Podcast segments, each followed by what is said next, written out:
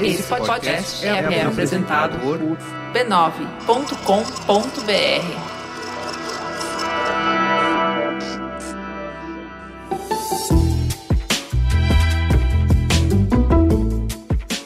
Mamileiros e mamiletes, eu sou a Cris Bartz. Eu sou a Juva Lauer e esse é o Mamilos, o podcast que faz jornalismo de peito aberto.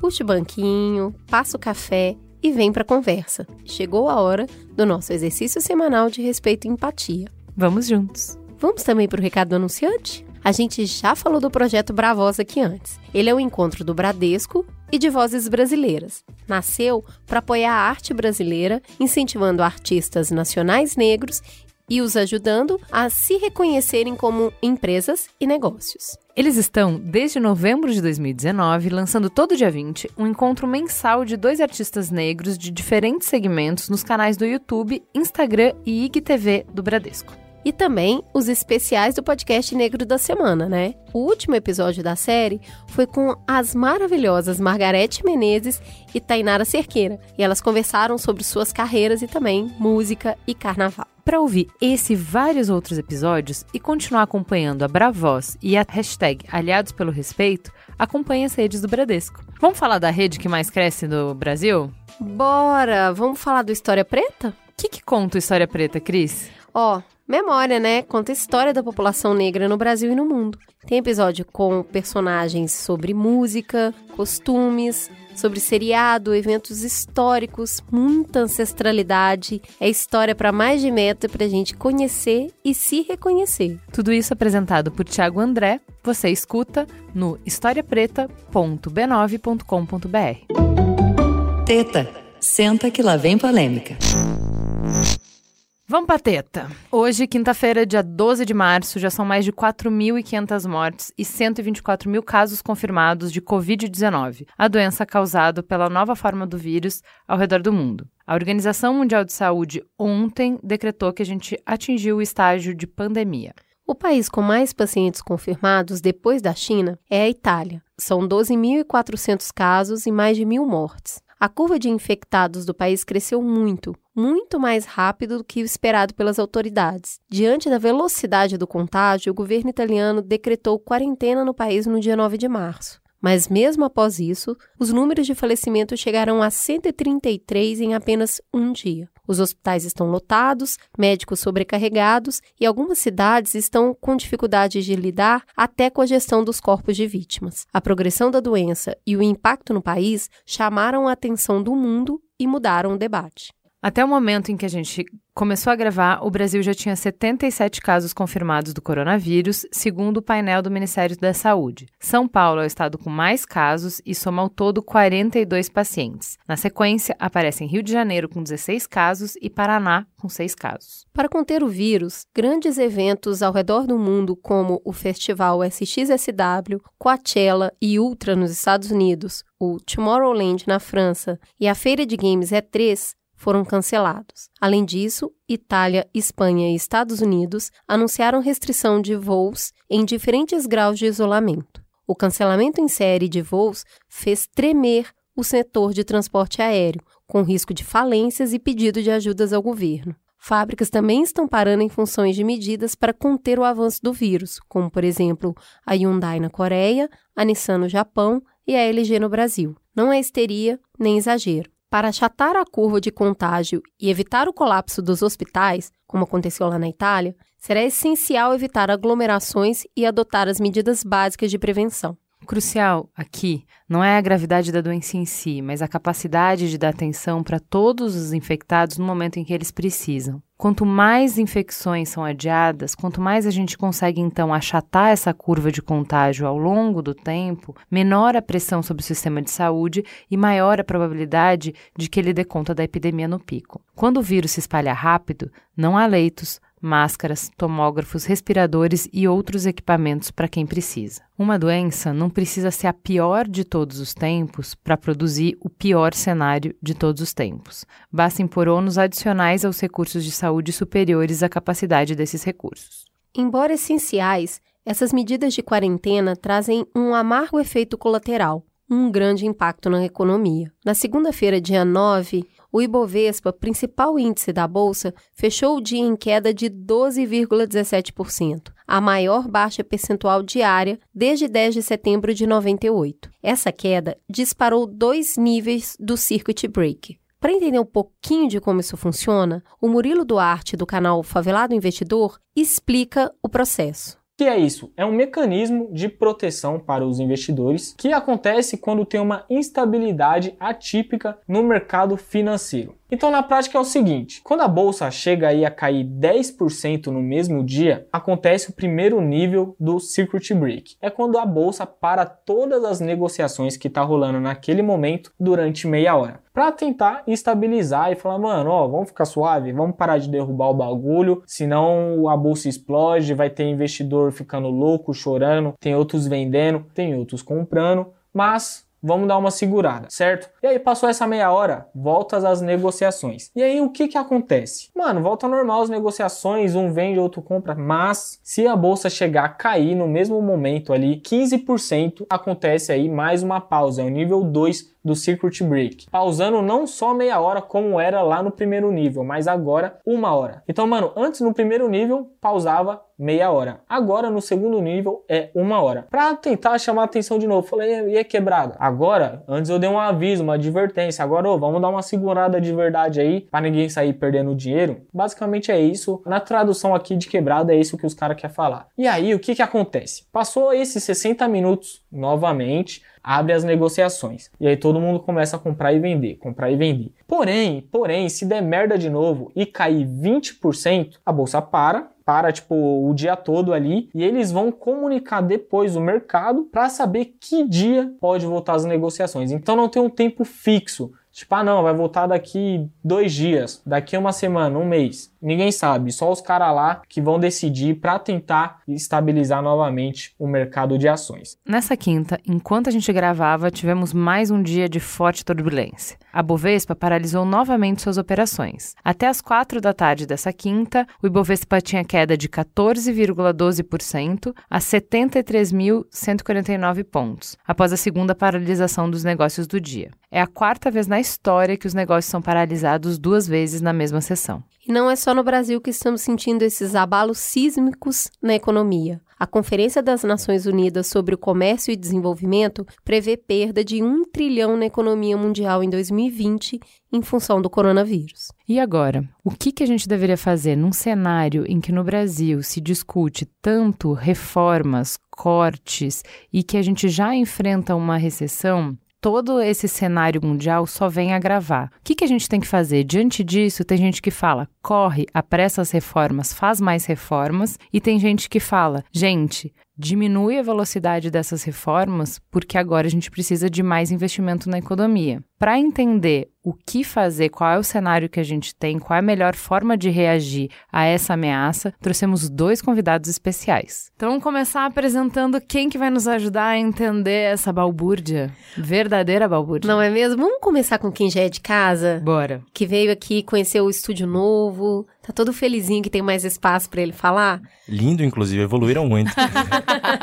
Pedro, por favor, se apresente para os nossos ouvintes. Quem é você na fila do pão? Meu nome é Pedro Menezes, eu sou economista, eu sou editor do Instituto Mercado Popular, escrevo também para algum outro site sobre macroeconomia, políticas públicas. Já vim aqui no Mamilo outras vezes e fico muito feliz de estar aqui com o Igor hoje, que é uma pessoa que eu já conhecia, que eu já tinha conversado alguns dos assuntos que a gente vai falar aqui hoje, então acho que vai ser um programa bem legal. Bora! Igor, estreando hoje conosco, por favor, conte para os nossos ouvintes quem é você na noite. Bom, cumprimentar primeiro toda a bancada, agradecer a oportunidade, o Pedro aqui, que vai ter o bate-papo comigo. Sou Igor Rocha, sou economista, mestre em economia e doutor pela Universidade de Cambridge. Eu pesquiso, sobretudo, temas relacionados à economia brasileira, infraestrutura, indústria, e eu tenho certeza que o papo que a gente vai ter aqui vai ser bem interessante. É, a gente ficou muito interessada durante essa crise, porque começou já segunda-feira, crise, circuit break, o dólar batendo recorde, né? E a gente falou, bom, acho que tem, a gente já falou da questão de saúde, acho que tem uma pauta econômica boa para falar. E aí tem uma analista que a gente viu, tanto eu quanto a Cris, a gente veio comentando bastante dela, que foi a Mônica De Bolle. Ela fez várias análises interessantes no Twitter e um artigo dela nos chamou a atenção em que ela faz um paralelo entre crise de saúde e crise econômica. Vou ler só um, um, um parágrafozinho onde ela constrói isso. Ela fala assim: quando um agente nocivo, um vírus ou uma célula alterada entra ou aparece em algum lugar do corpo, o sistema imunológico é acionado. Mas muitas vezes ele não tem capacidade imediata de eliminar o agente,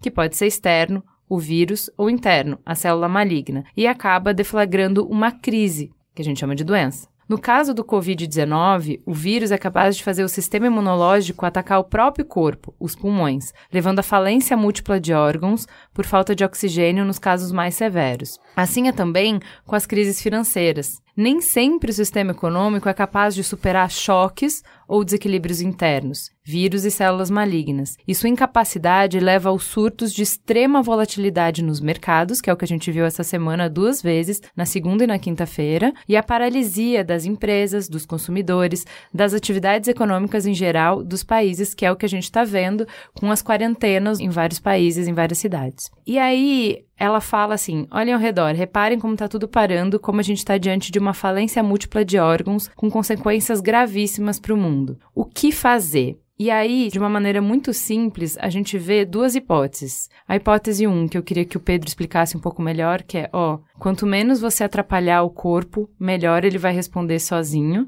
que é uma hipótese, por exemplo, para não ficar anedótica, quando a gente fala de medicina natural, que é uma coisa que está cada vez mais crescendo e tal, a gente fala sobre como toda vez que a gente tenta medidas invasivas no corpo, tudo que tem um ajuda de um lado agride outros lados. Então, às vezes, deixar o corpo responder é mais eficiente. Fala um pouco sobre essa visão econômica, Pedro acho que existem alguns problemas a gente analisar o que está acontecendo com o coronavírus e de cara falar precisamos estimular a economia, tirar o teto de gastos, dar a resposta XYZ no momento onde as coisas não são tão claras e como você falou, a gente pode ter um efeito colateral inesperado. Levando essa metáfora mais adiante, o que você está dizendo é assim, cara, minha mãe fala, se a criança não quer comer quando está doente, deixa ela sem comer porque o corpo está trabalhando para tirar o vírus. Não dá um antitérmico rápido porque a febre faz parte da resposta do organismo para matar o que está atacando o organismo. Então, que você fala assim, deixa a febre pegar na economia, deixa o mercado responder, que vai ter menos é, prejuízo do que você ficar tentando consertar pontualmente, é isso? Não necessariamente. Eu acho que nesse caso, em um caso como o coronavírus, a gente não sabe exatamente o que vai acontecer. Eu tenho lido recentemente e tenho ficado bastante convencido, embora não seja epidemiologista nem perto, que é uma coisa muito grave então, acho que é um tanto quanto irresponsável a gente falar, não, a economia volta sozinha a um estado de produção plena, mas eu acho que só para organizar os conceitos, Ju, eu queria ser até um, ter um pouco de didatismo aqui no início do episódio, que eu acho que vou facilitar a vida do Igor também. Mas para a gente entender como é que os economistas discutem essa coisa de crise econômica, acho que o próprio ouvinte vai ouvir uma coisa que ele pode guardar por muito tempo para a vida dele. Assim como oferta e demanda guiam muita coisa em economia, na compra de pão, por exemplo, quando a gente vai discutir o Brasil, a economia brasileira, a gente tem também alguns conceitos de oferta e demanda. Mas uma oferta agregada, que é toda a oferta da economia, demanda agregada.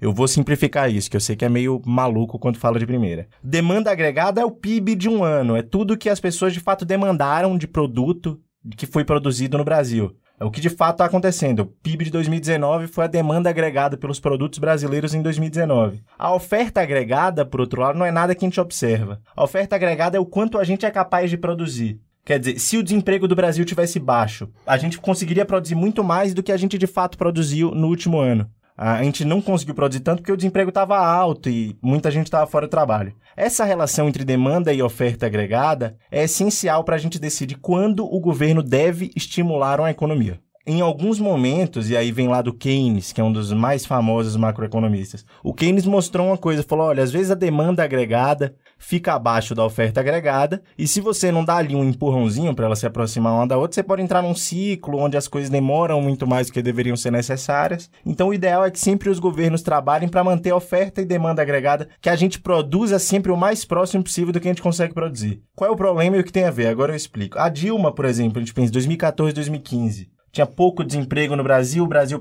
o PIB era super alto, a oferta agregada estava até menor do que a demanda agregada, e por isso a gente tinha inflação e tinha todos aqueles problemas. Hoje, a gente passa por outra situação. A gente passa numa situação onde claramente tem muito desemprego no Brasil, e a demanda agregada está menor que a oferta agregada, o oposto do que a gente tinha lá no governo Dilma. Então existe, Ju, e aí é o que eu falo, justificativa para você estimular a economia. O que a gente está ouvindo é assim: ó, oh, gente, vocês estão sobrecarregando o corpo, por isso ele não consegue responder, entendendo que o corpo é economia. Então, se a gente está passando por um choque, que é por uma doença no corpo e por um choque econômico, o que a gente tem que fazer é liberar o corpo mais rápido. Põe para dormir, banho e, e é, repouso muito líquido e, e, é isso que tem que fazer, que é faz as reformas rápido, faz as reformas a toque de caixa, aprofunda as reformas que já estão sendo feitas, porque esses são as medidas para que o corpo responda sozinho, ou seja, libera a economia para o corpo responder sozinho. Quando as pessoas falam de reformas, elas estão falando, a gente tem que aumentar a oferta agregada. O quanto a gente é capaz de produzir, a gente tem que aumentar. Não só a demanda agregada, ficar estimulando quantas pessoas estão comprando no mercado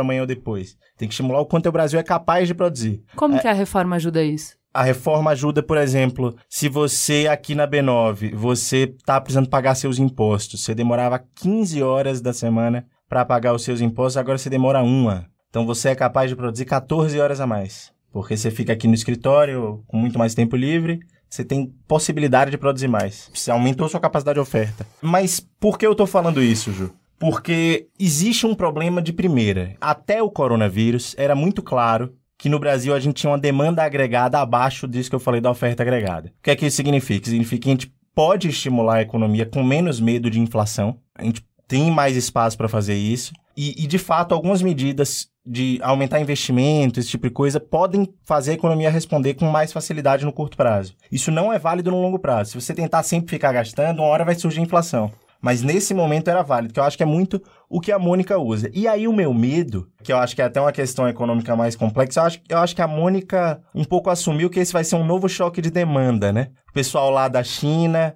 vai começar a parar a economia deles, aí eles vão parar de comprar nossa soja, tem menos demanda, nossos clientes estão ficando mais pobres. Então vai ter menos demanda. Mas será que vai ser só um choque de demanda? Puxa, se a gente não pode sair de casa, se a gente fica parado em casa, a gente não pode ir pro trabalho, isso vai ser um choque de oferta também. Um choque de oferta pode ter a própria inflação junto. O choque de oferta pode trazer um cenário. E aí é que a gente vai ter uma quebradeira no mundo. Esse é o meu grande medo do que pode acontecer. Acho que nesse momento a gente está gravando sem saber o que vai acontecer nas próximas semanas. Se a gente tiver um choque de oferta pesado, no contexto que o mundo tá, aí eu sinto que o medo pode começar a ser justificado tanto no Brasil quanto lá fora. Então, de uma maneira, se eu deixo o corpo agir sozinho, eu tenho riscos e benefícios, mas eu também posso intervir. Uhum. Eu posso sugerir que eu preciso fazer intervenções, inclusive uma das coisas mais ditas no meio médico é quanto antes você começa a tratar, mais cedo você vai resolver o problema. É uma verdade isso na economia? A gente precisa intervir o quanto antes? É preciso começar a tratar o quanto antes? E se sim, como tratar? Sim, mas depende sempre do tipo de problema que a gente está abordando, né? É aquela famosa frase: a diferença entre o veneno e o remédio é a intensidade. Então, o que, que acontece? Essa crise que a gente está vivendo agora é uma crise muito particular, né? Algum, alguns traços o Pedro já colocou, mas o que acontece é que é, é uma crise que não está vindo do mercado financeiro, por exemplo. Ela está vindo uma crise de uma epidemia que pode ter sim os seus efeitos contágios, que a gente ainda não sabe como vai, vai ser, pode efeitos, sobretudo no setor bancário, setor de crédito, pode se desenvolver para aí, não estou dizendo que vai, e a gente tem que pensar a melhor forma de atuar. Como que eu vejo essa questão? A condição fiscal do país, de fato, é uma questão de preocupação, né? Mas eu acho que a gente tem que equilibrar questões estruturais com questões conjunturais, né? E como que elas se entrelaçam e como que a gente tenta é, utilizar o remédio adequado para esse momento. A gente tem que separar, quando a gente pensa em combate à crise, o que, é conjuntural, o que, é estrutural. O que, que é estrutural? Nós temos uma questão delicada fiscalmente, é fato. O que é conjuntural? No atual momento, nós estamos vivendo uma epidemia que pode se agravar e pode configurar de fato uma crise econômica mais grave. Se a gente pensar como que resolve esse problema, eu pensaria o seguinte: hoje em dia, investimento está tá dentro do teto dos gastos, que foi o que a Mônica colocou. Eu acho que foi errado colocar investimento dentro do teto dos gastos. Eu entendo a preocupação dos economistas na época, mas a própria visão de como que o investimento funciona como remédio para a economia ao longo do tempo foi mudando. Eu lembro que ali em 2016, quando foi estabelecido, né, toda essa discussão do teto, etc e tal, primeiro o pessoal falava o seguinte: não, investimento investimento não tem multiplicador nenhum na economia. O que é multiplicador? É na hora que você faz o investimento, o quanto aquilo aquece de fato a economia, volta em arrecadação, movimenta ali a produção, etc e tal. Isso foi mudando, né? Porque as pessoas foram vendo que a coisa não é bem assim e foram também olhar para a literatura internacional. O que, que a literatura internacional fala? Você pega trabalhos do FMI, você pega trabalhos, por exemplo, do Alesina de Harvard, ele sempre fala: investimento tem que dar fora do teto porque investimento tem uma particularidade muito diferente dos outros tipos de gastos, né? Não é aumento de salário de servidor público, né? Sobretudo, por exemplo, no judiciário, que é uma preocupação que a gente tem, né? Que são aquelas classes, por exemplo, mais abastadas. Então, a gente tem que separar as questões para poder analisar da forma adequada. O nosso poder de reação a essa crise no atual momento com o investimento dentro do texto, ele está limitado certo? A gente consegue fazer ainda uma expansão, sim, né? Consegue inclusive fazer uma PEC emergencial para reagir quanto a tentar restaurar a economia. Só que isso você não consegue ficar fazendo PEC emergencial para sempre. Certo? E o, e o, investimento, sobretudo, ele precisa de previsibilidade. O agente privado, quando ele vai investir, ele está olhando para frente para falar o seguinte: olha, deixa eu ver como que o setor público vai investir para eu coadunar o meu investimento privado. Se a questão de investimento público e investimento privado andar totalmente dissociado, é errado, eles andam conjun conjuntamente. Então o que, que eu acho que teria que acontecer agora?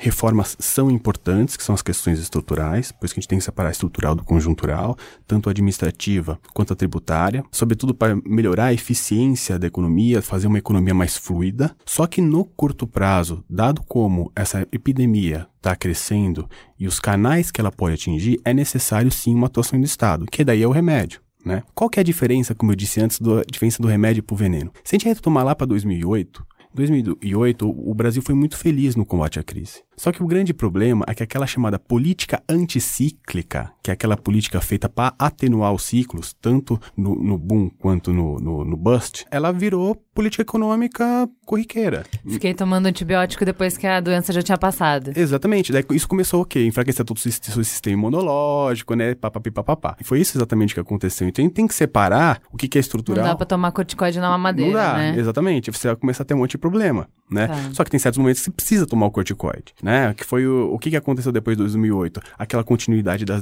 desonerações. Não fizeram um ajuste fiscal no momento que a economia estava crescendo fortemente, né? Eu lembro quando, ali em 2010, 2011, a economia era capa de diversos jornais, diversas é, revistas internacionais, ali era um momento de um ajuste fiscal para você exatamente conseguir poupar para num momento como esse você ter conseguir dinheiro para investir. Exatamente. A gente sempre fala sobre isso, né? Que quando a gente está em ascensão, quando a gente está ganhando muito, é justamente o momento de fazer os cortes porque tem carne disponível para ser cortada. Ao que parece, sempre a gente deixa para fazer isso nos tempos que a gente já está sem reserva, já está sem carne. Pela fala do Igor, fica claro um pouco que eu concordo em linhas gerais com ele, assim. No início do programa, você falou: "Ah, tem a alternativa de deixar o paciente se curar sozinho. Não é exatamente o que eu acredito. Deixar o paciente se curar sozinho. Eu acho que Mas é o que o Guedes o paciente... acredita. Não, não acho que é o que o Guedes acredita. Tanto que a estratégia do Guedes hoje é você viabilizar um cenário para queda de juros, para queda da Selic que caiu justamente para estimular a economia, para fazer com que a demanda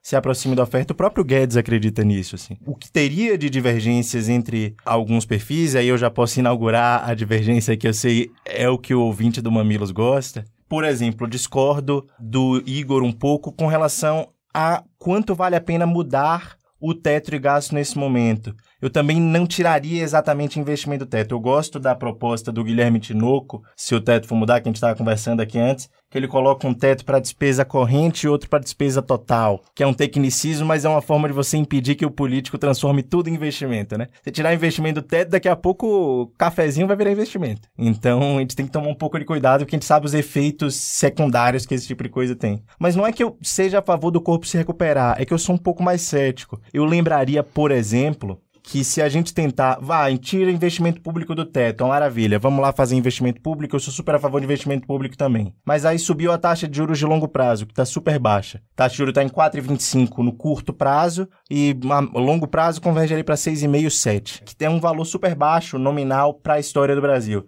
Se esse valor subir, se as pessoas começarem a falar, o governo está gastando mais, então não acredito mais que o governo tem tanta probabilidade em pagar de volta esse dinheiro que eu estou emprestando para ele quanto tinha antes, a taxa de juro que eu cobro do governo governo vai subir, você desestimulou a economia de novo. Tô muito feliz que você tá aqui e tá falando isso, porque eu tava esperando para perguntar isso. Vamos lá, o Guedes assumiu falando assim, ó, oh, Eu vou diminuir todo o esforço que tá nesse corpo, que ele tá definhando, ele está doente. Eu preciso dar condições, dar repouso, dar líquido, que ele vai melhorar. Então vamos fazer as reformas, tá muito trabalhoso. Simplesmente respirar tá trabalhoso. Que dirá correr, não dá pra fazer nada. Então vamos diminuir a carga. Teoricamente, todas essas reformas são para diminuir a carga sobre o corpo. A gente não viu esse corpo melhorar, Pedro. Os índices estão ótimos, tô dormindo 12 horas de sono, tô tomando 5 litros de água, o juro tá baixo. E aí? O emprego não tá subindo, a atividade econômica não tá subindo e o PIB é um pibinho. Pibinho. Não sei porque a gente não tá falando isso com todas as letras. Tá bom o PIB para você, Igor? Você acha que, que estamos bem? É, esquece o corona, volta um mês atrás. Guedes acha. A gente acha que esse PIB tá bom? Eu não acho que o PIB tá bom, eu acho que o Pedro também não vai achar. É. Eu acho que os pontos de divergência que eu tenho com o Pedro são o quanto que a, a taxa de juros, ou então uma mudança no teto, vai afetar a taxa de juros, que por sua vez vai afetar a dinâmica do investimento. E aqui, Pedro, vou até dar uma, algumas divergências pra gente poder debater. Se a gente pegar, a, quando a gente fala em taxa de juros, vamos pegar ali a, a PEC do teto. Em abril, os juros já tinham estabilizados. Em agosto já estavam caindo. Em dezembro veio a PEC. Turquia, Rússia, Colômbia, África do Sul e mais tantos outros países tiveram a mesma dinâmica de queda de juros do Brasil. E por que, que isso aconteceu? Porque o mundo está nesse momento num, num, movimento totalmente deflacionário. A gente vê o que está acontecendo com as taxas de juros. Não está tendo mais juros no mundo. Tanto é que a política monetária está reduzindo imensamente o seu poder de atuação. Porque, assim, você tem um mix de política econômica, duas formas do governo atuar. A política monetária, onde a sua principal ferramenta, mas não única ali, é a taxa de juros, e a política fiscal, que a sua ferramenta, mas não única, é são os gastos do governo. As economias não voltam. É bom a gente lembrar quando que há dois anos atrás a gente ia esperar que a gente ia ter essa taxa de juros que a gente tem hoje no Brasil. E eu digo mais, é muito capaz, é possível, estou dizendo que vai acontecer, que esse ano a gente tenha taxa de juros reais negativas. Assim, quando que a gente ia pensar o Brasil, que tinha estruturalmente uma taxa de juros, uma das maiores do mundo, esse ano a gente pode entrar numa taxa negativa. Então, acho que a gente tem que entender muito o contexto que está acontecendo. Eu tenho, de fato, preocupação com a questão fiscal. Acho que é importante. Eu não acho que gasto é vida. Ah, vamos sair gastando tudo, aumentar salário servidor público, contratar um monte de gente. Não, não é. Mas a gente tem que ser ponderado nessa questão, que é o seguinte: vamos separar os tipos de gastos, vamos entender que a política monetária não está surgindo efeito e não vai provavelmente surgir efeito provavelmente o, a, a, inflação do Brasil está baixa, a queda do preço do petróleo pode ter um efeito, inclusive, deflacionário, né, no, no, IPCA. O governo vai olhar e vai falar, pô, legal, vamos baixar a taxa de juros. Vai baixar a taxa de juros e a economia não vai voltar. Isso é um fato. Porque o que começa a acontecer nesses momentos? É o que a gente chama de preferência para liquidez. Você pode baixar o que quiser de juros, as pessoas estão com medo tanto a população quanto o empresário está com medo, ninguém vai gastar. Isso me pareceu uma coisa que quando eu estava na faculdade há muito tempo, se falava de Japão, da crise Sim. que o Japão enfrentava. Tem a ver? Tem alguns economistas, eu não sei se eu concordaria inteiramente com isso, mas alguns economistas falam num processo de japanização do mundo, de certa forma. Eu só trouxe isso porque, assim, se tem algum paralelo com alguma coisa que já aconteceu, a gente sabe mais ou menos tem algum paralelo de Sim. que caminho que pode tirar, o que, que o Japão Mas o teve Japão que fazer. não conseguiu. Pois é, pois é. é. Aí Qual é a questão do Japão? O Japão, resumido muito para depois voltar a dialogar com aquele ponto que o Igor colocou, que eu acho muito importante. O Japão era um país que crescia muito. O Japão era um espetáculo, assim. Até que no fim do século XX o Japão começou a ter problemas com deflação e a taxa de crescimento diminuiu muito. Colocando de forma bem genérica aqui. Não importava o que eles faziam para estimular a economia, a inflação continuava baixa. E era um ciclo que se retroalimentava. É uma das questões mais difíceis que existem na economia hoje. Assim. Acho que muitos economistas, mesmo os que se aventuram a opinar sobre a situação, eles são bem cautelosos porque é um, um bicho estranhíssimo. Mas conversando com o Igor, que ele falou antes, eu digo, é verdade, existiu sim uma festa de juros baixos, existe uma festa de juros baixos no mundo, negativos inclusive, que começou há muito tempo, de certa forma a gente pode traçar o início disso até na bolha.com, um pouco depois, já na crise de 2008, começa muito forte, e a gente chegou nessa festa agora. Por que a gente chegou nessa festa agora? Em 2016 já tinha muita gente com juro negativo. a gente estava com juro em 14,25. Então a gente chegou nessa festa agora, chegou de, nessa festa depois do teto de gastos. Por quê? Aí eu acho que a gente chegou nessa festa por dois motivos. No curto prazo, o juro a 4,25 tem muito a ver com esse desemprego que a gente vê por aí. Tem muito desemprego, é o que eu falei. A economia, demanda está muito abaixo do que a gente é capaz de ofertar. Você vai ter inflação baixa, você vai ter dificuldade para aumentar o preço até que a gente coloque a demanda junto com a oferta. Os juros mais longos, vale lembrar aqui, imagine que o governo brasileiro coloca um título público no mercado, Quer dizer, ele pega um dinheiro agora e promete para alguém que em 2035 ele vai pagar esse dinheiro de volta. E esses títulos de hoje até 2035, a data de vencimento do título, eles vão começar circulando. Eles vão continuar circulando. E as pessoas vão vender e vão comprar. E através dos preços que as pessoas compram e vendem esses títulos, a gente consegue estimar qual a taxa de juros que o mercado está esperando para essas operações de título público com o governo. E o fato é que a taxa de juros que a gente espera, ou que o mercado espera hoje, para 2028, 2030, é baixíssima. E é isso que eu acho que talvez seja a parte mais importante dos juros. É uma parte que não aparece no jornal, né? O jornal costuma focar na taxa Selic, que é a taxa de juros de curto prazo, que o Banco Central está operando no dia a dia. Mas o fato é que a taxa de juros de longo prazo do Brasil, que a gente espera para 2030, está baixíssimo. Então, eu acho muito difícil não ter relação com o teto de gastos, até porque, como bem sabe o Igor, quando os economistas vão explicar eh, a curva de juros, eles geralmente falam curto prazo tem a ver com o momento do ciclo econômico, o longo prazo tem a ver com a política fiscal de longo prazo e o prêmio de risco. E qual é a política fiscal de longo prazo do Brasil? É o teto de gastos. Então é quase um livro-texto ali, Igor. Se a gente considerar que política fiscal de longo prazo no Brasil é teto de gastos e que curva de juros no longo prazo é afetada pela política fiscal de longo prazo, a gente substitui essa frase livro-texto por teto de gastos. O juro de longo prazo no Brasil está baixo porque o teto de gastos está aí. Então, Igor, como é que isso... Porque isso fica lindo no livro-texto, Pedro.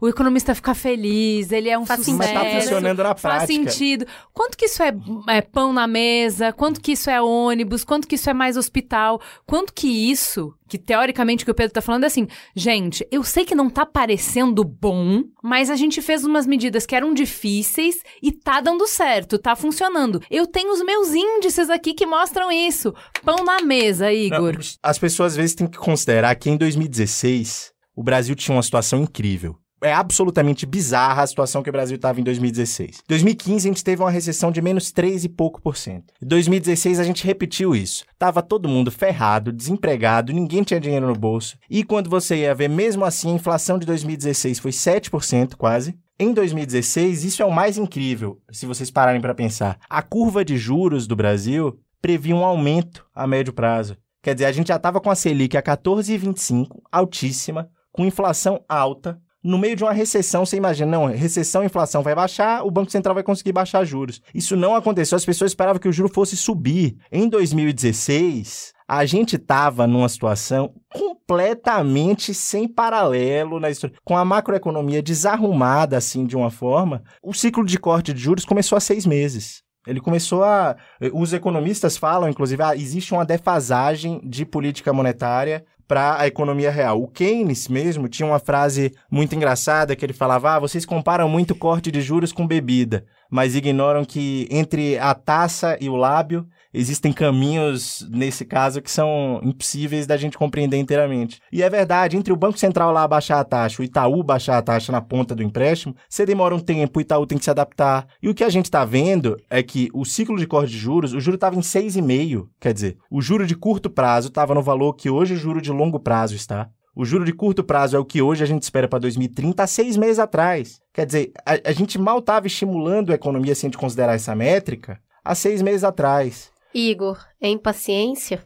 Pois é. Eu não acho nem tanto que é tanto ao céu, nem tanto ao inferno. Que que eu, como que eu vejo essa questão? Novamente, um controle fiscal é muito importante. Eu acho que é muito difícil você dissociar é, falar, olha, foi o teto que fez a queda da taxa de juros, com um movimento deflacionário cavalar que estava ocorrendo no mundo. Eu não acho que o teto foi tão bom assim que ele conseguiu reduzir, inclusive, a taxa de juros da Turquia, da África do Sul, da Rússia, da Colômbia, eu, enfim. Mas, por um outro lado, eu entendo a preocupação do Pedro, eu também tenho essa preocupação que ele tem. Veja bem, teto dos gastos, a gente tem que seguir a regra fiscal é, dos modelos de segunda geração que o FMI já colocou. Qual que é os modelos de segunda geração? Investimento público não pode estar no teto do gasto. Eu entendo a preocupação do Pedro, ah, mas cafezinho, vou começar a fazer. Gente, mas a gente tem que confiar um pouquinho na governança que vai ter ali, né? Senão também a gente não faz política econômica nenhuma. E temos que procurar fortalecer, inclusive, isso, né? Para que não aconteça essas coisas que ele colocou, que ele, de fato ele tem uma preocupação que é correta se a gente pegar o próprio Alesina, que é o professor de Harvard, que todos os, os, os economistas que estudam política fiscal, no caso para ajustes, etc., citam Alesina, é muito claro em todos os textos dele. Investimento não pode estar dentro do teto. Porque o que acontece? Se você coloca o investimento ali, no momento que a economia vai para baixo, que você precisa ter uma ação anticíclica, uma, tentar não aprofundar aquela queda, né? ou seja, você tem que, tá, tem que tirar o investimento, quando você coloca ele dentro do teto, você agudiza isso. Você deixa pior. Né? E foi o que aconteceu.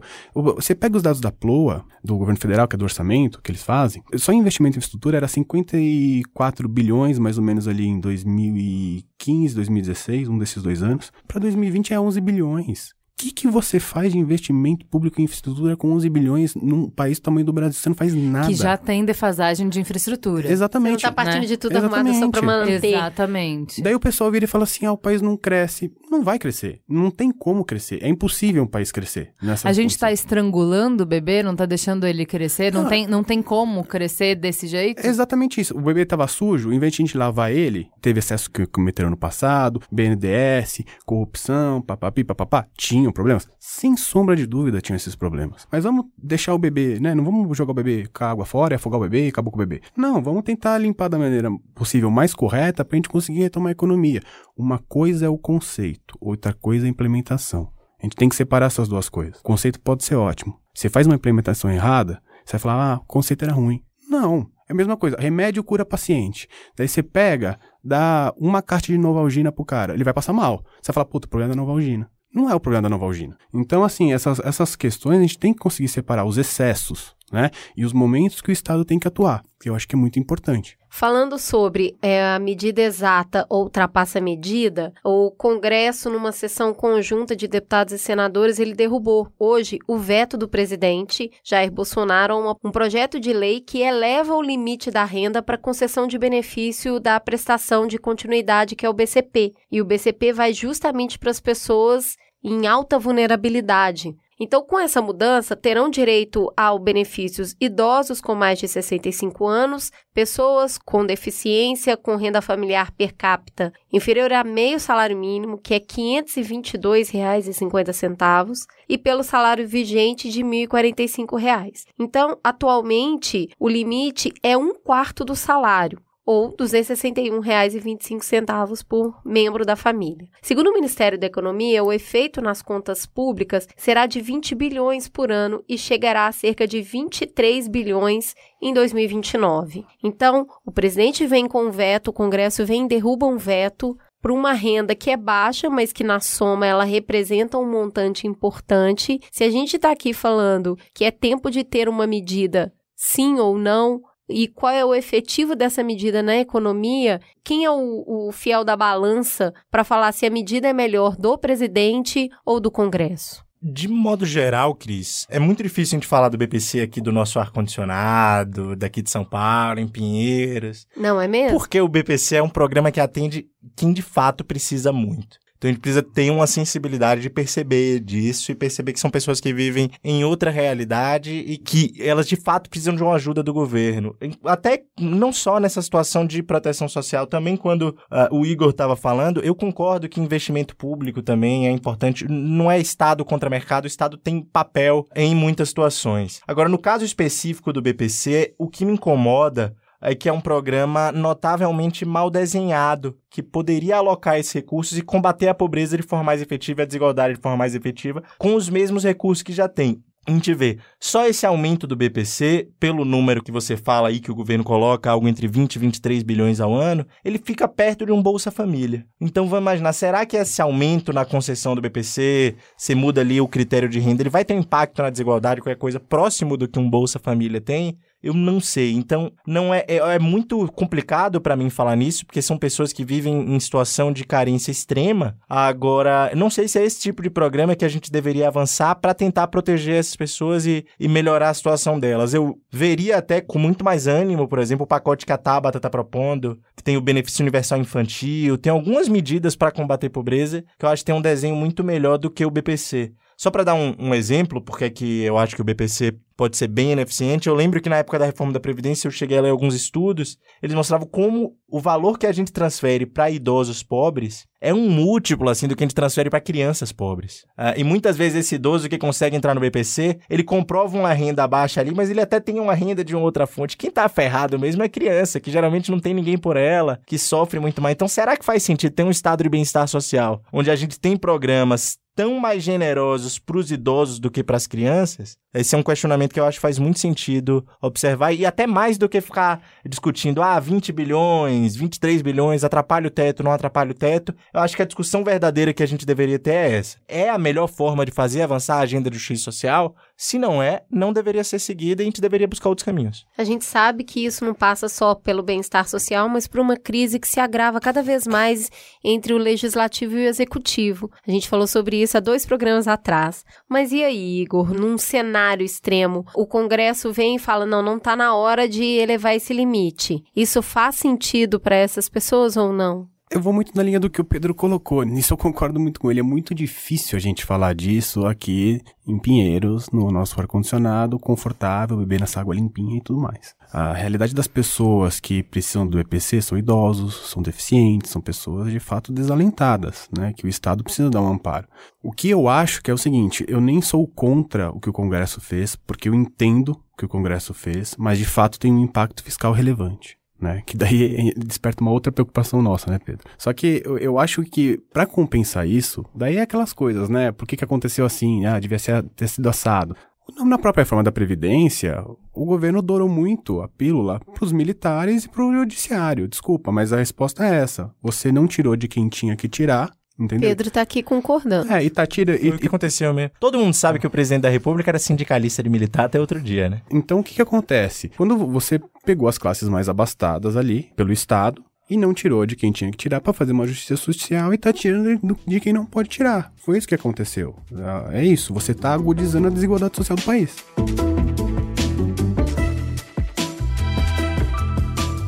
Tem duas questões econômicas que essa crise deflagrada por uma crise de saúde, que rapidamente está progredindo para uma crise econômica global, trazem. Eu queria colocar as ideias conflitantes de vocês para dialogar. A primeira é sobre a diferença que tem, por exemplo, o Estados Unidos combater uma crise de saúde desse porte sem um sistema único de saúde, por exemplo, um país super rico, mas hoje eu vi no, no Twitter, Andrew Fishman falou assim: ah, ele foi para o centro médico da Universidade de Washington, em Seattle, para perguntar quanto que os pacientes vão ser cobrados por um teste. Não é o tratamento, é um teste. Tá? Se tiver seguro de saúde de 481 reais a 2.400 reais, e quem não tiver seguro de saúde, 7.700 reais. E aí eu acho que esse é um ótimo caso para gente, para quem não é intervencionista, debater os impactos de escolhas que são teóricas na prática, porque é, se eu pagar, se eu tenho dinheiro, num caso de pandemia, se a população não está atendida, eu não estou protegido. Porque para um teste, vamos considerar aí, eu vou pagar que seja uma média aí, R$ 1.500 para fazer o teste, eu ouso pensar que a maior parte das pessoas não vai fazer o teste. Então, a doença vai se propagar muito mais rápido. E aí, gente, isso faz a gente refletir sobre SUS, sobre o, o quanto a gente precisa investir em saúde pública e acessível para todos os cidadãos? E mostra também um pouco como o sistema de saúde americano é meio maluco, né?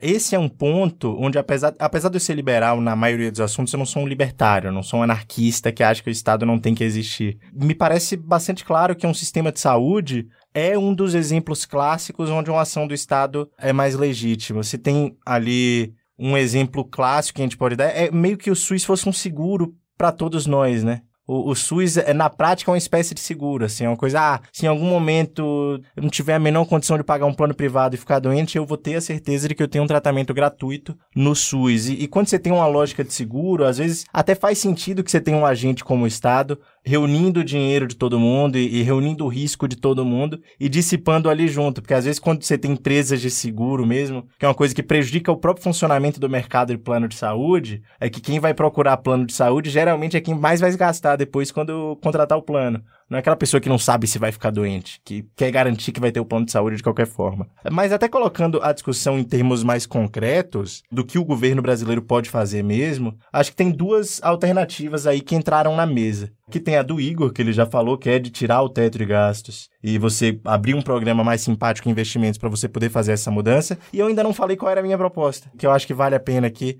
O que é que eu faria pelo que eu estou vendo? A gente está no olho do furacão, na semana do coronavírus. Então, o que eu estou vendo? Já existe um mecanismo na própria emenda do teto de gastos, que na verdade é um mecanismo que já estava na Constituição e que a emenda do teto de gastos permite que o governo use, que é a edição de crédito emergencial para investimento em saúde pública fora do teto de gastos. Basta o governo pedir, o Congresso aprova e o Bolsonaro vai ter aquele dinheiro fora do teto de gastos para gastar no que ele quiser em área de saúde, pode também gastar para fazer investimentos que estimulem comunidades cujas economias foram afetadas pela calamidade, porque você não precisa usar esse dinheiro só para dar remédio, você pode também dar obra para quem teve a economia parada por causa disso. Então é uma alternativa que está na mesa. E aí eu faço a pergunta: quem quer realmente ajudar as pessoas que estão na rua, que vão ficar mal com o coronavírus daqui a pouco e vão precisar do sistema de saúde que não vai aguentar a demanda. Como é que a gente pode ajudar essas pessoas? Discutindo a PEC de, do teto gastos de novo, em dois turnos, com um desgaste político imenso, porque vai ser uma guerra política isso. E aí depois a gente vai usar nossas atuais leis de licitações e tal,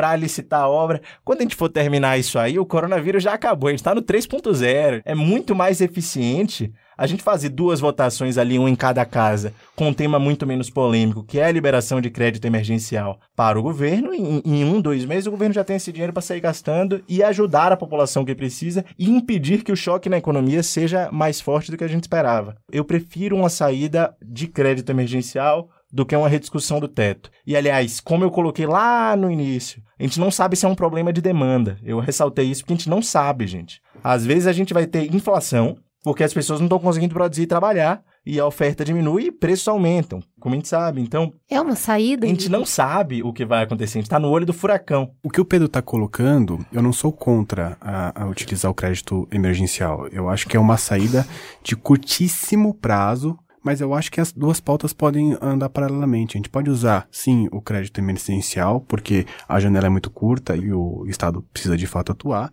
Paralelamente, faz a votação das reformas e faz a PEC para ajustar o teto. Vai ficar um teto com as melhores práticas internacionais. É só isso. Eu acho que não é uma coisa ou outra. Eu acho que dá para fazer facilmente as duas coisas, alinhar tudo. O emergencial ia resolver para essa crise do corona, mas a gente ainda está estruturalmente errado. É o que você falou. Até os teóricos que embasam quem está no governo fazendo essas reformas fala que investimento tem que estar tá fora dessa rúbrica. Faz todo sentido por tudo que a gente viveu no Brasil nos últimos anos, que se queira ter esse controle, como o Pedro falou. Mas é, isso é uma questão de maturidade. A gente vai ter que lidar com os traumas e com o esqueleto que a gente tem de uma outra forma que não estrangule a economia. Como que eu vejo também esses pontos aqui estão sendo debatidos, né? Se a gente olhar os Estados Unidos, o que a Inglaterra anunciaram ontem, só a Inglaterra anunciou 30 bilhões de expansão fiscal, com a perspectiva de em cinco anos aumentar isso para 600 bilhões de libras. É muita coisa. É a maior expansão fiscal desde 1955. Nossa, e no país tão menor que a gente. Exatamente. Por quê? O pessoal está entendendo que a política monetária não está funcionando. Os Estados Unidos ontem, o Trump também eh, fez o anúncio de 200 bilhões de dólares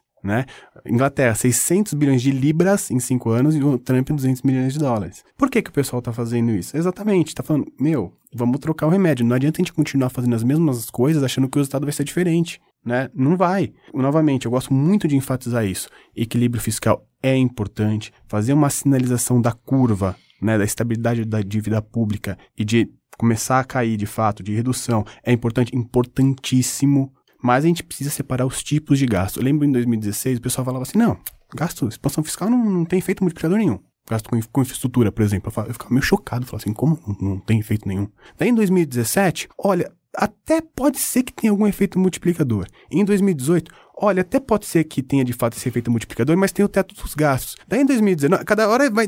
Porque o que acontece? O pessoal começa a ver o que está acontecendo no mundo, mas será que a gente precisa passar todo esse perrengue de tantos anos, um PIB de 1% para a gente fazer essas mudanças? Será que eu não estou pedindo para fazer nenhum tipo de coisa estranha, nenhuma manobra que o mundo não faça? Sabe? Eu, a gente não pode ser, continuar sendo jabuticaba. A gente tem que seguir na política monetária, na política fiscal, os modelos de última geração. Não uma, uma, uma política econômica que está totalmente fora da fronteira do que é ensinado no mundo. Então, mas vamos lá. Mesmo que a gente fizesse investimento, vamos lá, a gente pegou o fast track do Pedro e a gente vai liberar o máximo de recursos que a gente conseguir para injetar na economia agora, entendendo que, gente, se todos os mercados forem fazer quarentena, a gente está num, num, risco de São Paulo, maior, a maior cidade do país, que é o que tem maior número de casos no Brasil, impor uma quarentena daqui a uma semana pela curva de crescimento aí. Se São Paulo para, se a gente começa a parar logística, logística, se a gente começa a parar as empresas fazendo home office, as escolas param e tal, a gente vai ter um choque de economia bem grande. Que tipo de investimento a gente faz se a gente conseguisse esse checão? Que tipo de investimento faria alguma diferença nessa economia que está perdendo vários dias, que está perdendo momento, que está perdendo muita coisa? E aí? No primeiro momento, dado o caráter da crise, vai ter que entrar com uma questão de saúde pública mesmo não tem outra forma. Precisa cuidar do que está acontecendo exatamente para conter a característica de expansão dessa crise para não entrar em outros canais. Então vai ter que fazer isso, que foi o que o Pedro mais ou menos já abordou, né, Pedro? Depois disso, vai ter que sim fazer um, um, programa focado em investimentos em infraestrutura. Não é qualquer investimento em infraestrutura. Não pode ser um, pega um catadão e sai fazendo investimento, não. Tem que ser pegar aqueles projetos com as maiores externalidades econômicas e sociais, com os maiores multiplicadores econômicos e atacar eles. Tipo que a Cris De Luca fala, fica chorando todo dia no The Shift do 5G no Brasil, que é tipo, se a gente não, a gente não vai entrar realmente na economia digital se a gente não tiver uma estrutura básica. Tipo isso. É porque o que acontece? O pessoal fala muito de competitividade e de produtividade são temas importantíssimos, né? Quando a gente pensa em crescimento e desenvolvimento do país. Importantíssimo. Só que eu lembro que recentemente eu tive uma discussão, um debate muito interessante, onde tinham diversos, inclusive, CEOs de empresas. E falavam, ah, vocês da indústria são improdutivos, papapi, papá. Tem empresas improdutivas? Sem sombra de dúvida né? Tem o, o bom empresário, sem sombra de dúvida. Mas tem empresas que são extremamente produtivas e que tem plantas no Brasil que, inclusive, são mais produtivas que a da China. Mas quando eles saem para fora, eles perdem toda a produtividade e a competitividade, toda. Então não tem como a gente pensar que um país vai ser competitivo, vai crescer, vai ter inserção em novos mercados com a infraestrutura que a gente tem. A gente investe hoje 117 bilhões, dados de 2019, 113 ou 117, alguma coisa assim. A gente precisa, para cobrir nossos gaps, 284 bilhões nos próximos 10 anos. A gente não investe nem metade. O que a gente investe hoje em toda a infraestrutura não é o suficiente nem para transporte e logística, que é onde a gente faz o escoamento da produção, né? E a gente de fato consegue ser um país para competir internacionalmente. A gente não consegue nem suprir isso. Vamos pegar ali a malha rodoviária que a gente tem no país. 14% é a malha pavimentada, 86% é não pavimentada. Você não consegue conceder para iniciativa privada a malha pavimentada. Ninguém vai querer um terrão, porque não tem demanda, não tem fluxo, você não tem retorno. Iniciativa privada não vai investir uma coisa que não tem retorno, não faz sentido. O que, que acontece? O Estado precisa investir nessas coisas. Se o Estado não investe nessas coisas, o que, que acontece? A iniciativa privada também não vai fazer. Ninguém investe, a gente tem um PIB de 1%. É isso que acontece.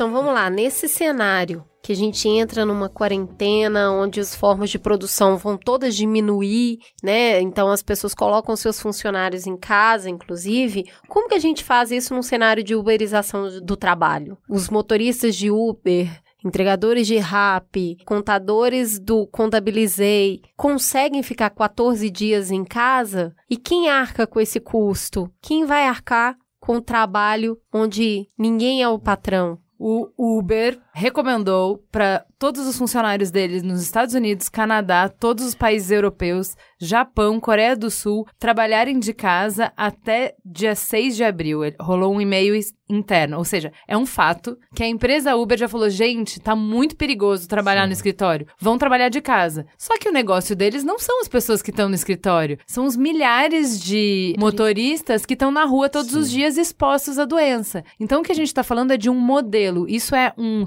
teste a um modelo que a gente fez. Então, assim, existe um, um modelo que a gente está chamando de uberização do trabalho, por isso que eu trouxe o exemplo do Uber, que é de a gente flexibilizar regras trabalhistas. Isso faz todo sentido no programa que a gente está conversando sobre impacto na economia e que a gente está falando de reforma, porque uma das grandes reformas que falam da produtividade do Brasil, que falam dessa oferta que você fala agregada, por exemplo, é a nossa capacidade de ser produtivo, é vamos afrouxar as leis trabalhistas, vamos criar formas mais modernas, mais ágeis de relações trabalhistas. Numa crise como essa, como é que essas formas novas, super modernas, dão conta da realidade? Nesse momento, que tem uma coisa tão nova, eu acho que a gente projetar qualquer cenário é especulação, assim. O Uber, de fato, fazendo isso, mas eu vejo muita dificuldade da gente imaginar como as pessoas vão responder a um cenário de pandemia, pior em 100 anos, com a uberização do trabalho. Eu não me sinto capaz de responder essa pergunta. Quando eu falei especulação, era, era isso. Eu não me sinto capaz de responder essa pergunta, porque além de nunca ter vivido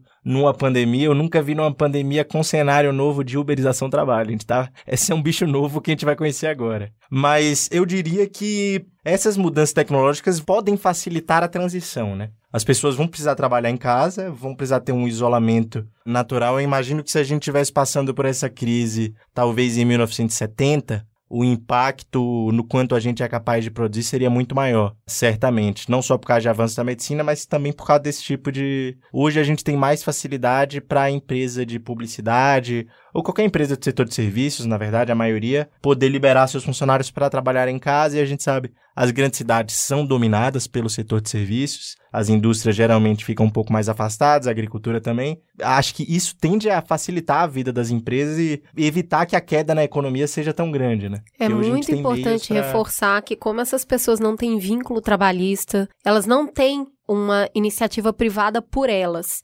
É importante reforçar que todo mundo vai precisar ser atendido pelo SUS. Não, mas não, não é só isso. Eu acho que o modelo, quando a gente pensa em modelo, a gente tem que projetar um modelo que dá conta de vários cenários diferentes, não só nos cenários de dias ensolarados, mas em de dias chuvosos. Então, assim, enquanto eu tô fazendo o meu próprio horário, tá tudo muito bom. Enquanto a minha renda é variável e eu consigo trabalhar, tá tudo muito bom. As dificuldades, isso a gente já conversa, quem discute a uberização do trabalho, é bom. Então, se eu me machucar, se roubarem a minha moto, se eu ficar sem trabalhar, aí de repente todo o ganho a mais que eu tive no último ano se perde em um mês, no primeiro mês que eu tive algum acidente. O que, que acontece se eu engravidar? O que, que acontece no longo prazo? Então, são discussões de modelo. Eu acho que quando a gente tem uma questão que é mais sistêmica, como uma pandemia que você falou, nos força a fazer um debate sobre este modelo, que eu acho que é um pouco mais maduro, traz para conversa algumas inquietações questões que a gente está abafando meio a toque de caixa, do tipo, não, gente, mas é, é, é para aí que a gente está indo, o mundo está indo para aí, não adianta ficar preso a modelos antigos. Te deixa o risco pro trabalhador, né? De certa é forma é isso. é isso. Tipo, um risco que era o cara tá ali ganhando 10, 15% a mais por mês, mas ele também tem o risco de chegar um mês e acontecer uma adversidade, ele... E de fato, talvez, e aqui até fazendo também uma provocação, já assumindo a carapuça de liberal. Eu assumo e faço a provocação de que o SUS, inclusive, ajuda muito a resolver esse problema. Eu vejo isso como um problema muito mais grave num país como os Estados Unidos, onde o posto de trabalho tem relação direta com o plano de saúde que você tem e com a qualidade de serviço de saúde que você recebe. Talvez essa discussão no Brasil possa se dar em outros termos, porque a gente tem justamente o SUS, né? É, o SUS de fato é um programa fantástico, né? Pode ter um certo plano de universalização, né? Não vai nas regiões às vezes mais pobres do país. Com o fato dele ser incrível não quer dizer que ele não tenha que Exatamente, melhorar em vários é. aspectos. Você pega o NHS, por exemplo, da Inglaterra, a universalização é muito maior. Mas eu, inclusive, eu né, já usei algumas vezes o SUS aqui, e eu usava o NHS na época que eu morava na Inglaterra, e eu digo com certeza que o SUS é melhor. Né? Às vezes as pessoas têm muito preconceito com o SUS, mas se você vai no SUS, é, é, fantástico quando você compara com esses outros. A grande questão é a universalização, ainda mais num país continental como o Brasil. É muito difícil, né? Até é um pouco compreensível entender o, a, o gestor público, né? Como ele consegue fazer isso. A questão, né, dessa uberização que teve na economia, de fato é um movimento global que aconteceu. É um movimento de forte desregulamentação, né? Porque aí que as pessoas associam, inclusive, a questão de inovações. Tem inovações, sim, que inclusive estão associadas a, a questões de desregulamentação.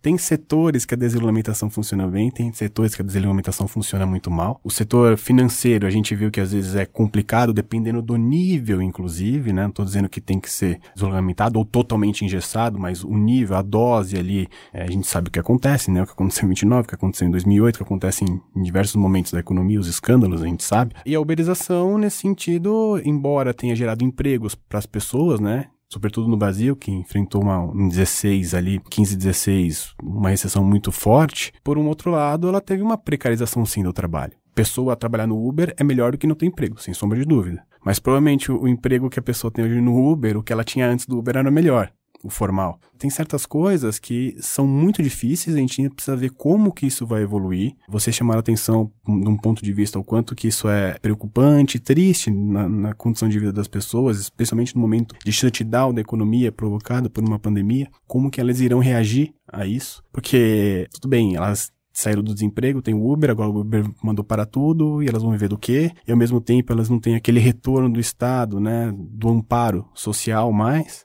É, de fato, é, é uma preocupação muito relevante. O que a gente está vivendo é uma coisa totalmente nova. Gente, a gente está vivendo coisas que eram do século XVIII, né? Essas discussões de pandemias. Então, é muito novo ainda. E ocorreu num mês. Né?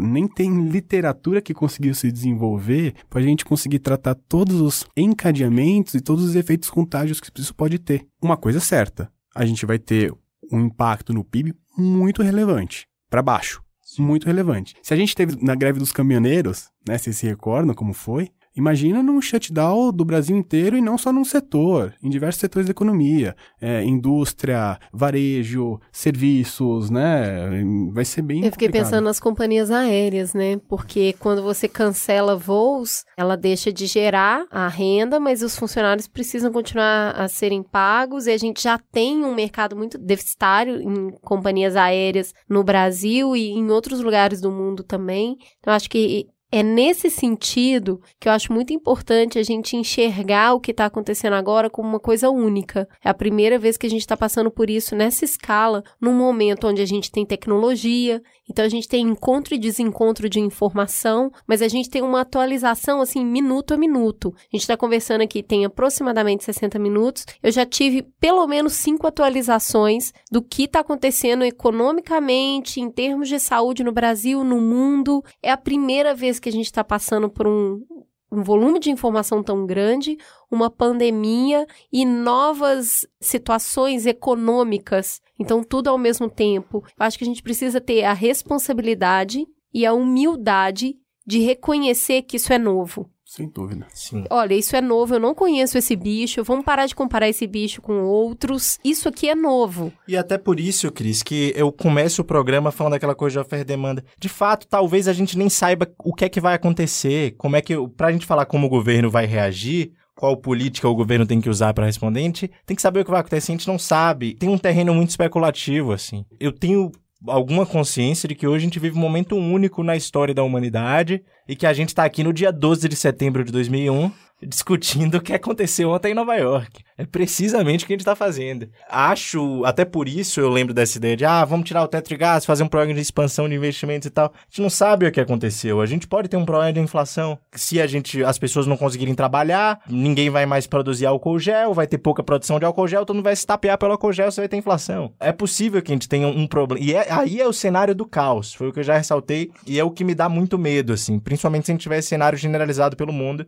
a gente pode ter outra crise como 2008, 2009. É, Só para é- dar um exemplo concreto, Cris, a Boeing, por exemplo, é uma empresa que já tinha passado, não sei se você viu no início do ano nos jornais, eles fizeram um modelo de avião 737 Uhum. MAX que deu erro, caiu duas Sim. vezes. Então já tinha caído as ações. Agora, nessa onda recente, as ações da Boeing desabaram. Muita gente falando que a Boeing pode quebrar, atrasar empréstimos que ela tinha feito justo ao sistema financeiro americano. E aí você imagina qual o tamanho dos empréstimos da Boeing para produzir avião. Sei lá, o JP Morgan, que tem um empréstimo da Boeing, não vai ficar satisfeito com esse possível. É assim que a história começa a ser escrita, vamos dizer assim. Em 2008 foi o Lehman Brothers, aconteceu isso. Você teve vários choques reais na economia. Chegou a hora que o Lehman Brothers fez a conta ali e falou: ó, a gente vai quebrar. O Lehman Brothers anunciou que ia quebrar e aí a destruição começou do dia para noite. Eu temo que possamos assistir isso novamente. Eu quero saber qual o nível de responsabilidade que a gente precisa ter, porque é isso. A crise pode acontecer se você não falar,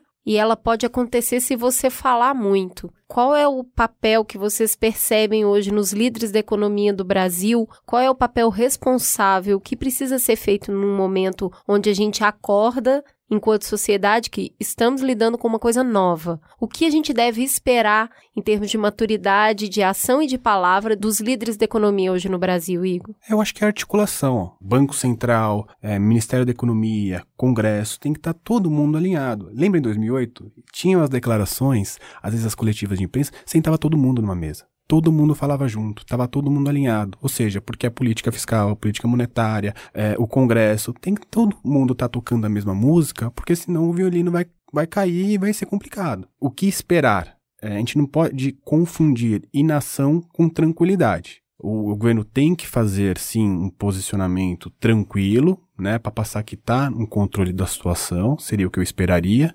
exatamente para a população entender o que está acontecendo, quais são as atitudes que estão sendo tomadas, nada mais nada menos que os, os outros países, os desenvolvidos já estão tomando, né? Acho que tem a atitude do executivo talvez seja até a parte mais assustadora dizer que o Bolsonaro vai ter que liderar alguma coisa com responsabilidade. É a minha né? pergunta para você hoje. Você acredita que o governo tenha maturidade para colocar todo mundo na mesa? O Guedes vai sentar na mesa com as outras outros atores econômicos que precisam estar tá alinhados nesse momento? O Luiz Mandetta, ministro da Saúde, talvez. Eu não vejo muito o Bolsonaro fazendo articulação política. E, e acho que é, o, o, Igor foi muito feliz nisso e ele tem razão, assim. O que não pode faltar dos políticos é responsabilidade e responsabilidade no sentido literal da palavra, capacidade de responder sobre o assunto, sabe? De agir e fazer alguma coisa em resposta ao que está acontecendo. Uh, mas acho que também a gente precisa de outra coisa além de, de, responsabilidade e agilidade na hora de agir. A gente não pode demorar 4, 5 anos que nem da reforma da Previdência, mas a gente precisa também de cautela, eu acho.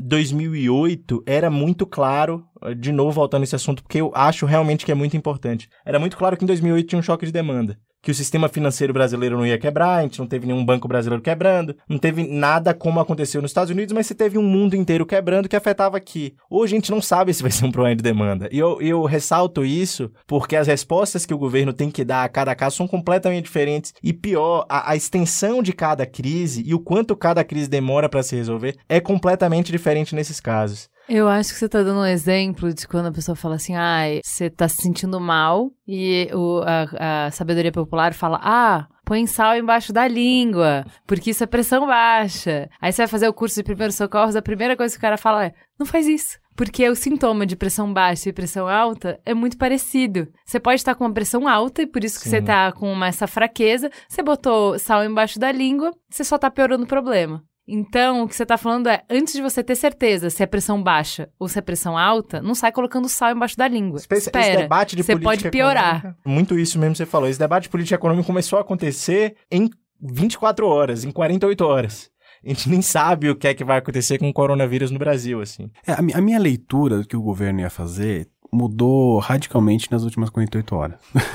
Porque o que, é. que, aconteceu? A minha primeira avaliação, qual que foi? Minha primeira avaliação, eu falei, olha, um, vão negar, dois, o governo não, não vai ter nenhum tipo de ação, se tiver vai ser o Banco Central reduzindo juros, acho que isso vai, vai acontecer. Só que a, o, o, mundo começou a ter reações muito mais ativas, assim, muito fortes, né, sobre tudo o que aconteceu ontem. E eu nunca imaginei que o governo poderia pensar em política fiscal, não imaginava. E nas últimas 48 horas começou já a falar do crédito emergencial, que o Pedro colocou. E, sinceramente, eu acho que o governo vai fazer alguma coisa do ponto de vista fiscal, que eu não achava antes das, das 48 horas atrás. Eu pensava, bom, o que, que vai acontecer? Vai ter um quantitative easing ainda? Né, ou seja, uma expansão monetária mais forte dos outros países. Alguns ali vão fazer política fiscal e o Brasil vai ter que voltar a reboque do que os países desenvolvidos vão fazer. Essa era a minha leitura. Hoje eu, tô, eu já tô pensando, falo, a porrada, desculpe o termo, mas vai ser tão forte aqui que o pessoal já está se reunindo ontem, né? Tava o, Guedes com o Maia se reunindo para discutir todas essas questões, que eu acho que alguma coisa vai ser feita. Não sei se via crédito emergencial, não sei se eles vão, de fato, a questão da mudança do teto dos gastos para investimentos também vai ser pensado. Eu vejo sim, não sei se o Pedro Cadu com essa ideia, que o Banco Central provavelmente reduzirá juros Porque, Concordo. né? Porque eu eu acho concordo, até só fazer um comentário, eu concordo com sua segunda visão, até porque gastos efetivos vão ter que ser feitos, né? Não é uma situação só de ah, estimular a economia de modo abstrato com política fiscal. É porque precisa pagar a gente pra estar lá com o, o doente do lado. Então, por isso que eu acho que você tá certo nas duas avaliações. Vão usar a política fiscal e vão usar a política monetária. Vão baixar os juros e vão gastar dinheiro porque de fato tem gasto pra ser feito. né? É, e tem uma coisa, né, que a gente não fala. Uma, tem o crédito exatamente emergencial que já foi discutido aqui. O outro é que o teto ainda não é binding. Não deu limite no teto. A gente tem uma Sim. expansão ainda para ser feita. Né? Quando eu falo que tem que mudar o. O, o, que, o que tá limitando ali é o, é o- é o primário, né, Pedro? É a meta de primário e É- a é regra met- de ouro. Exatamente. a pe- Mas é isso aí, condições como essa, eu acho que o pessoal né, consegue entender que dá para mudar. Então, do ponto de vista do teto, dá ainda para fazer uma, uma expansão fiscal. A economia, a despeito de, de tudo isso, vai ficar muito machucada. Não tem como não ficar machucada. A gente lembra da guerra dos caminhoneiros, porque foi uma semana a gente viu o que aconteceu. A gente viu os médicos falando que pode demorar alguns meses aí. Eu acho que do ponto de vista de se as pessoas vão morrer, não vão morrer, a taxa de mortalidade é baixa, mas também não sou infectologista para saber como que essas coisas andam, mas A informação que a gente tem hoje é esse panorama de uma letalidade baixa com a contaminação muito alta. Exatamente. E dado que essa contaminação muito alta é, é muito alta, eles estão fazendo essas quarentenas exatamente para conter essa transmissão. E é exatamente isso que impacta fortemente a economia. E eu acho que o impacto vai ser bem maior que a do que dos caminhoneiros.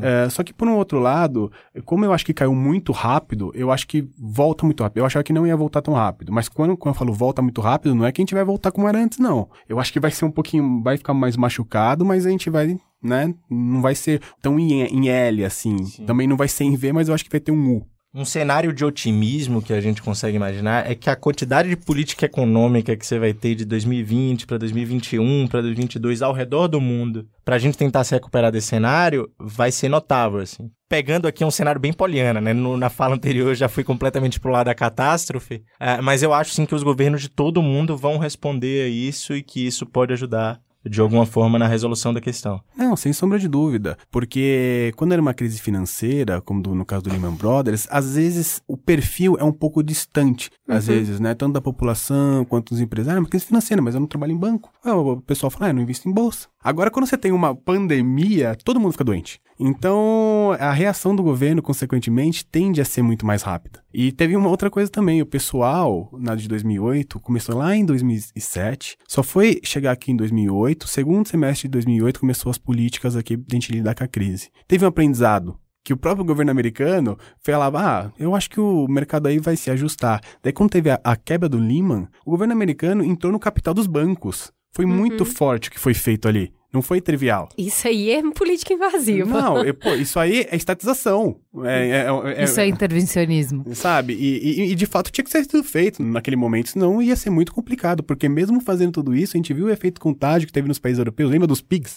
Sim. Lembra? Portugal, Irlanda, ficou, todos os países ali ficaram muito machucados por muito tempo. E ainda estão muito machucados. pessoal- alguns começaram a, a ir melhor, Portugal, papapi, E papapá. a gente? Não é A verdade? gente saiu pior ainda. Não é? A gente só enganou mais tempo. É, exatamente. Então, eu, eu acho que o pessoal tá muito mais esperto, porque falou, meu, não dá, sabe? A gente já aprendeu um pouquinho da lição, vamos controlar para os canais de contágio não deixarem essa crise maior do que tá.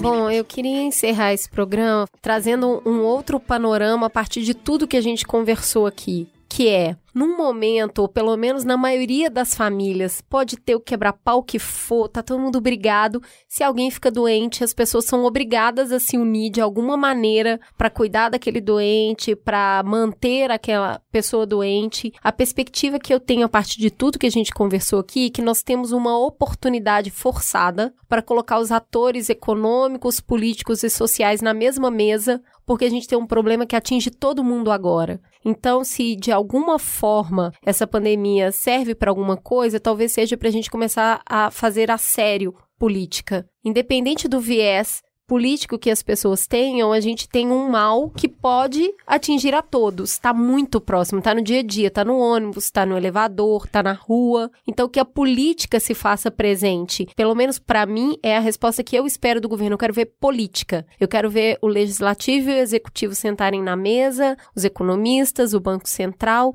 e importantes atores da sociedade civil e do empresariado para falar e aí? E agora, José? Precisamos resolver juntos. Crises são oportunidades de reflexão. É, ela estressa o sistema para que a gente possa pensar mais sobre isso. Então, assim, a gente precisa conversar sobre o futuro do trabalho. Os governos, eles não têm mais força para definir coisas no âmbito nacional não faz mais sentido. Ninguém regula o Uber. O Uber está em vários países. Se não é o governo que vai fazer, quem faz essa articulação? Quem consegue fazer a mediação? Quem planeja, quem regula? Quem pensa, né? Como é que vai ser? Qual é o impacto disso? Quem negocia? Se os governos não têm autonomia para isso, quem tem? Também eu acho que é, um, é uma oportunidade boa para a gente pensar sobre coisas que, nas lógicas que a gente construiu, nesse joguinho que não existe, é uma invenção da nossa cabeça. Todo esse sistema que vocês falaram de economia, isso é uma invenção, poderia ser outro, né? A gente não sabe qual, mas essa é uma invenção, uma tecnologia nossa. Dentro dessas regras, não tem como eu diminuir. Todo o sistema que o Pedro é, explicou, ele funciona na lógica que todo ano tem que crescer. E a gente chegou numa limitação física dessa expansão, que o planeta não aguenta mais. Por mais que a gente já tenha factual disso, já tenha uma série de comprovações e tal, a gente não tem outro modelo. E aí a gente fica, tá, eu entendi que eu preciso diminuir emissão, mas eu não tenho como diminuir a economia, porque necessariamente nesse sistema a economia tem que estar sempre maior. Então, Aí a gente tem, numa crise, uma oportunidade de ver um comportamento, porque na marra,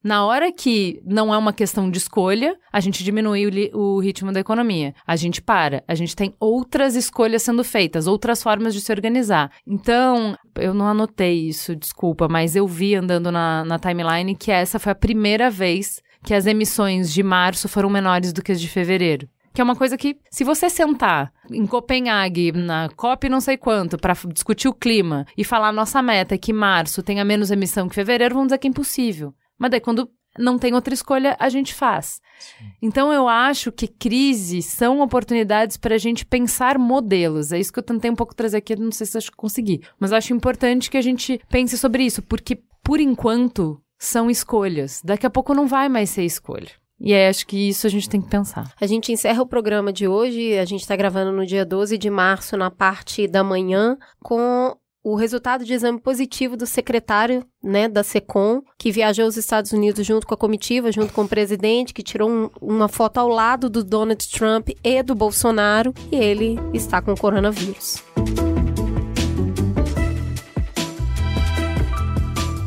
Chegou a hora do Perifa Connection. Vem ampliar o seu olhar sobre o mundo e entender notícias sobre outras perspectivas. Quem vai falar essa semana é a Nina da Hora, aquela que faz as pessoas chorarem. A Nina é cientista da computação e construção pela PUC-Rio, criadora do Computação da Hora, participa do PyLadies Rio de Janeiro, é viajante do mundo para trabalhar e estudar e Tech Lead na Rava Plus. Tá com o play, Nina. Salve, galera. Mais uma coluna do Perifa Connection aí. Eu sou a Nina da Hora e eu vim dar um recado bem direto, papo reto para vocês. É o seguinte, estão abertas as inscrições para o Lab Perifa Connection Clima e Sociedade, uma formação sobre questões climáticas para comunicadores e ativistas moradores de periferias. A iniciativa parte de nós do Perifa Connection em parceria com o Instituto Clima e Sociedade, para abordar mudanças climáticas que atingem com maior força favelas que vão da Baixada Fluminense à Zona Oeste Carioca e atravessa a Baía de Guanabara chegando a São Gonçalo. Enchentes, deslizamentos, falta de coleta de lixo, falta de acesso à água. Tudo isso tem uma explicação mais profunda e que nós, que temos o propósito de informar quem vive na pele, deve e tem o direito de entender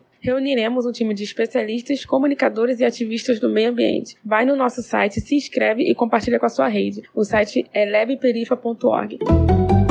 Farol aceso.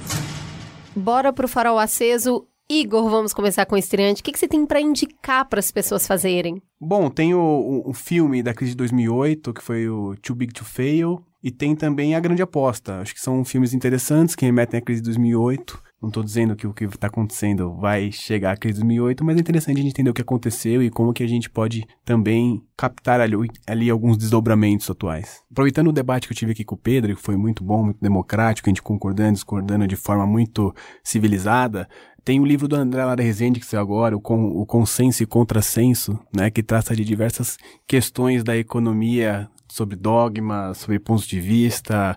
Eu acho que é bem interessante aí pro pessoal também dar uma olhada. Duvido ele vir aqui falar do livro. É. daí, tem, daí tem que ver com ele. Não fica essa provocação no ar. Ju, o que, que você tem pra indicar? Para as pessoas ficarem felizes, porque esse programa foi muito pesado, eu indico é, a participação da Liane Larravas no NPR Tiny Desk Concert. Eu tô apaixonada por ela, eu tô ouvindo no looping. Quando eu tô ouvindo, eu tô murmurando a música, sabe? Eu tô seguindo ela no Spotify, ouvindo as músicas, mas é legal ver esse vídeo porque ela é muito linda, muito fofinha. É, e essa versão acústica tá muito legal. É, então é Liane com dois N's Larravas. E quero indicar um livro que eu terminei de ler semana passada. Eu sempre falo de livro aqui que é, ah, é pequenininho, é rápido de ler, é gostoso. Então, esse livro, ele precisa digerir, tem que ser lido com mais calma. Chama Infiel. É da Ayan Hirsi Ali. Ela é somaliana, mas ela se naturalizou holandesa. Foi eleita para o parlamento e em 2004, ela tinha feito um filme chamado Submissão sobre a situação da mulher muçulmana. Ela é uma ativista. E aí, o, o cineasta que fez o filme com ela, o Theo Van Gogh, foi morto a tiros em Amsterdã. E o, o marroquino que matou ele degolou ele e cravou no peito uma carta em que ele dizia que a próxima vítima ia ser a Aya. E ela conta nesse livro toda a trajetória de vida dela, de um país dilacerado por guerra civil, por pobreza, de ser refugiada, de morar em vários outros países, a questão de como o Islã existia na vida dela, na vida da família, de como mudou a relação da religião nos países árabes e africanos, de como ela vê a questão de relativismo cultural. É muito, muito interessante. Acho que é um livro que me tirou de zona zona de conforto de coisas que para mim eram óbvias e certas e que ela traz com um super lugar de fala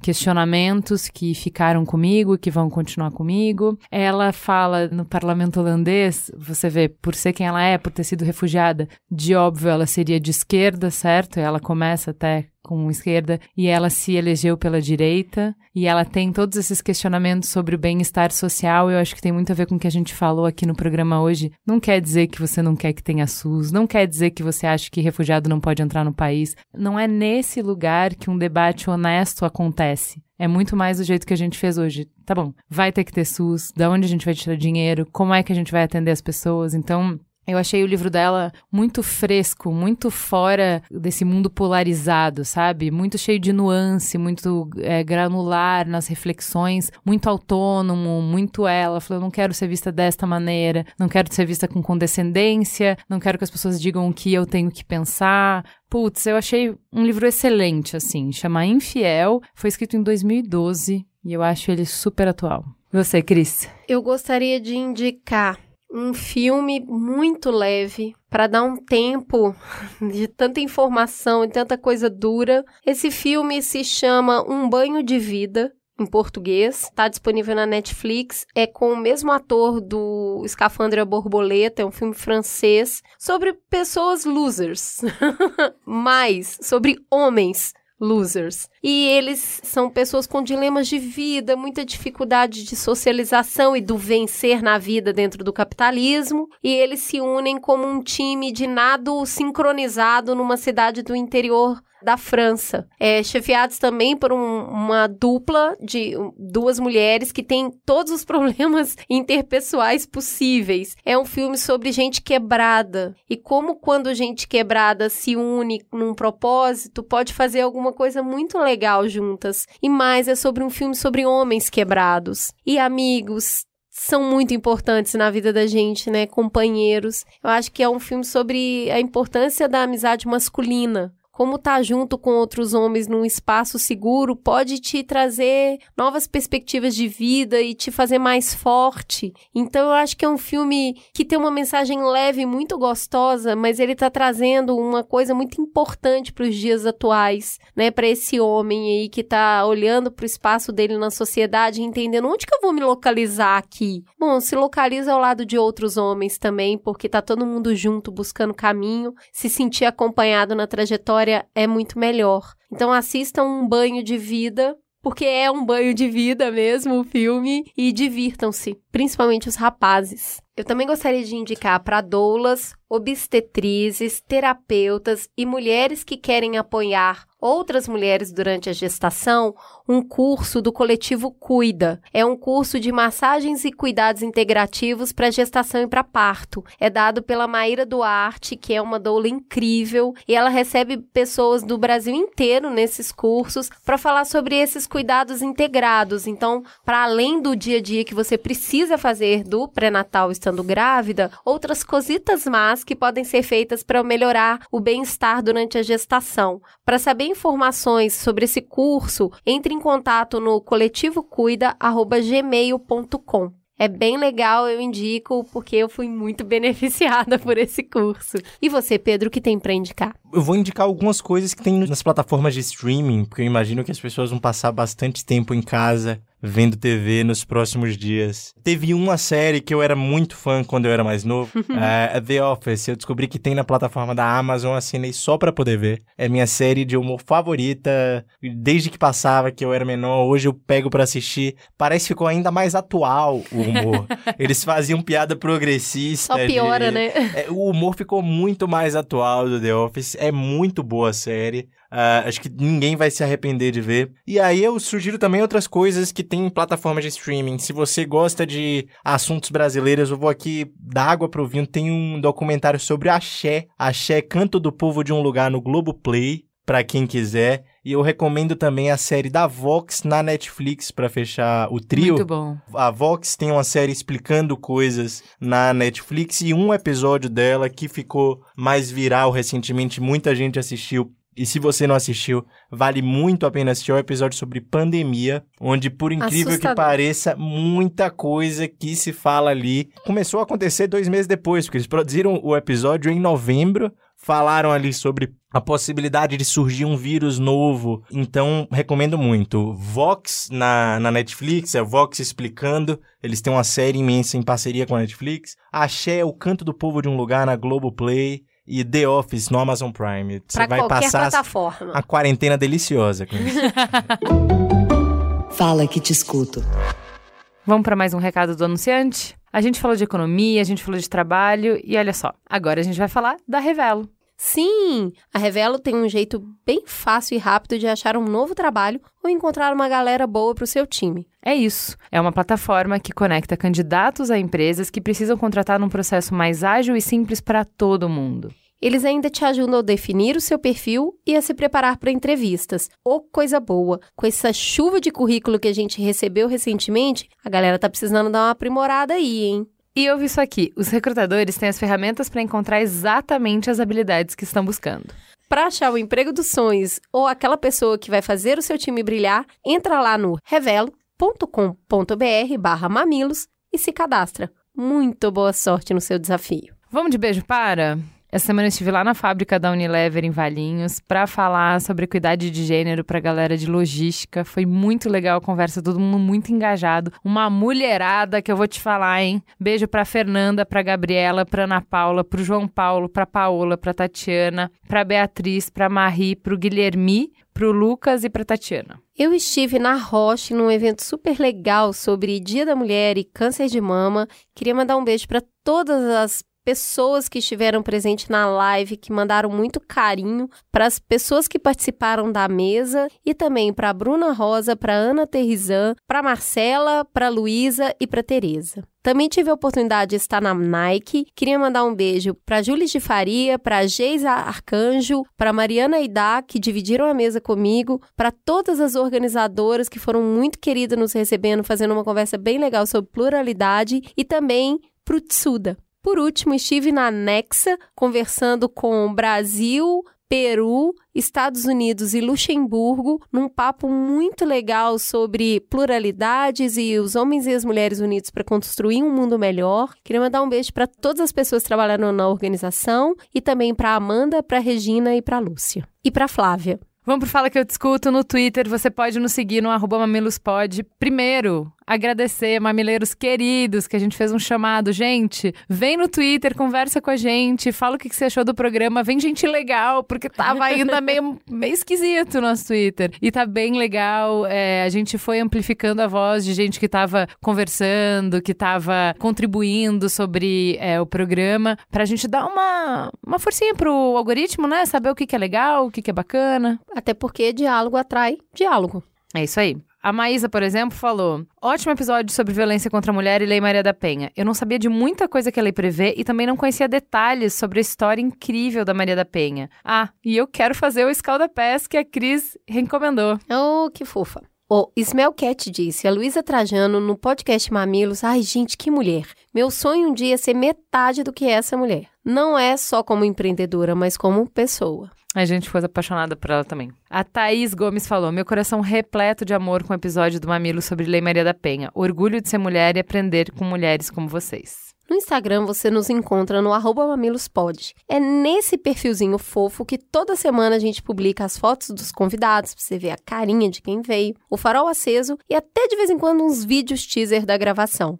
Converse com a gente como fez o Rafa JP. Não quero roubar o lugar de fala, sei a importância e respeito muito a causa. Acho extremamente digna e relevante. Mas como tratar a relação da agressão da mulher em relação aos homens? Tenho várias dúvidas sobre isso. Rafa, a Lei Maria da Penha também pode ser aplicada para proteger homens e no dia 26 de março a gente vai é, lançar uma minissérie de cinco episódios só sobre violência contra a mulher. É, a gente fala bastante sobre tipos de violência, o ciclo da violência e aí você vai conseguir enxergar enxergar que não tem gênero no que a gente fala. Dá exatamente para ver como poderia ser uma mulher fazendo todo esse ciclo, toda essa lógica com um homem. A cerqueira poliana disse: mais um episódio desses de ouvir direto, de tirar tempo para analisar, pegar as referências e se conscientizar mais ainda. Vocês são fodas além de necessárias. A Thaís Dominato disse: Senti falta do olhar da Defensoria Pública da Defesa da Mulher. Atualmente, no país, a Defensoria segue com os núcleos especializados de atendimento à mulher muito atuantes.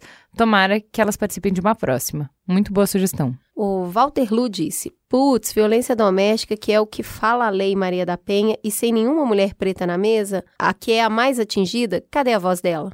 Just Dia. Adorei o episódio. Precisamos mesmo falar sobre isso. Gostei de saber de como funciona a lei e também a diferença que isso fez nos processos. Obrigada. Por mim, faltou fazer aí o recorte de raça. A gente sabe que cada dia mais mulheres brancas estão mais seguras, mas a violência contra mulheres negras aumenta e é invisibilizada. Espero que esteja aí no planejamento de vocês para os próximos episódios. É isso aí, Gia. No e-mail, você pode escrever para gente no mamilos.b9.com.br. A Dani trabalha numa vara criminal em Santa Catarina. E ela nos escreveu assim: Após ouvir o episódio 241, me senti na obrigação de compartilhar com vocês uma experiência muito promissora que a gente está vivenciando no que diz respeito aos avanços das medidas de proteção à mulher no estado de Santa Catarina. A Rede Catarina de Proteção à Mulher é um programa institucional criado pela Polícia Militar do nosso estado, direcionado à prevenção da violência doméstica e familiar. Dentre as ações realizadas, destaco as visitas preventivas às mulheres vítimas de violência doméstica e familiar. O comando local, por meio da chamada Patrulha Maria da Penha, escolhe policiais militares, com no mínimo uma do sexo feminino, para realizar visitas periódicas na residência da vítima, a fim de identificar as necessidades e relatos dessa, bem como verificar eventual reaproximação do agressor, além de fornecer assessoramento e esclarecimento de eventuais dúvidas. É mantido ainda um contato direto por meio da rede WhatsApp, de forma que a vítima se sinta mais confortável em reportar um problema atual ou iminente a policiais que já conhecem o seu contexto social de perto. Ela também contou que existem grupos com funcionários oficiais envolvidos na proteção de mulheres, e terminou assim. Muitas vítimas têm reportado satisfação com os trabalhos realizados por sentirem-se mais seguras e protegidas. Isso faz com que cada minuto de dedicação à proteção dessas mulheres vale a pena. E é muito gratificante, ainda que dentro de ambiente de trabalho tão atripulado, poder contribuir para maiores avanços na aplicação da Lei Maria da Penha. Que legal. Eu recebi um e-mail muito, muito, muito lindo do André, que eu até compartilhei assim com a equipe do B9, do Mamilos. Ele é uma pessoa que eu conheci na minha trajetória profissional. Gosto muito dele e a gente perdeu o contato há um tempo. E ele mandou um e-mail contando da história que ele viveu, a história familiar, de como ele viveu essa violência doméstica como filho, de como isso foi super difícil para ele e de como, quando eles conseguiram é, crescer e colocar um limite nessa violência do pai, os três irmãos foram para o quarto e fizeram um pacto de que independente do que acontecesse na vida deles, independente de qualquer história, eles tinham um pacto entre eles de nunca levantar a mão para uma mulher, de nunca serem violentos com uma mulher, assim. O e-mail é muito bonito, muito tocante, ele gostou muito de escutar e de ver como a lei é um instrumento para que outras crianças hoje não passem pelo que ele passou. Então, assim, fiquei muito tocada, muito emocionada, é muito legal ver como o conteúdo que a gente faz faz sentido com as histórias de vocês e como faz vocês refletirem e como a gente constrói juntos essa caminhada de transformação. Muito obrigada para todo mundo que entrou em contato, que mandou DM, teve uma enxurrada mesmo de retorno esse programa. É só o começo, a gente está fazendo muitas coisas ainda, tem essa minissérie e ainda a gente vai voltar nesse tema muitas vezes durante o ano.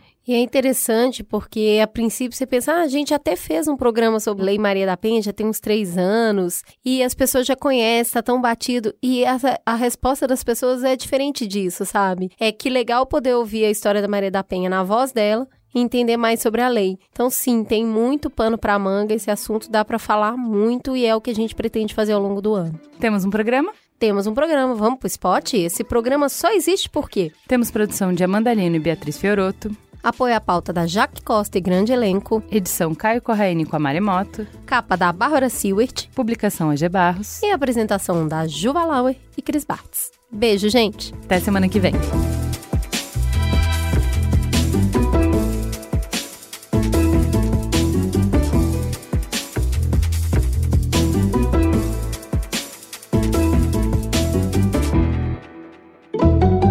Mamilos jornalismo de peito aberto. Este podcast foi editado pela Maremoto.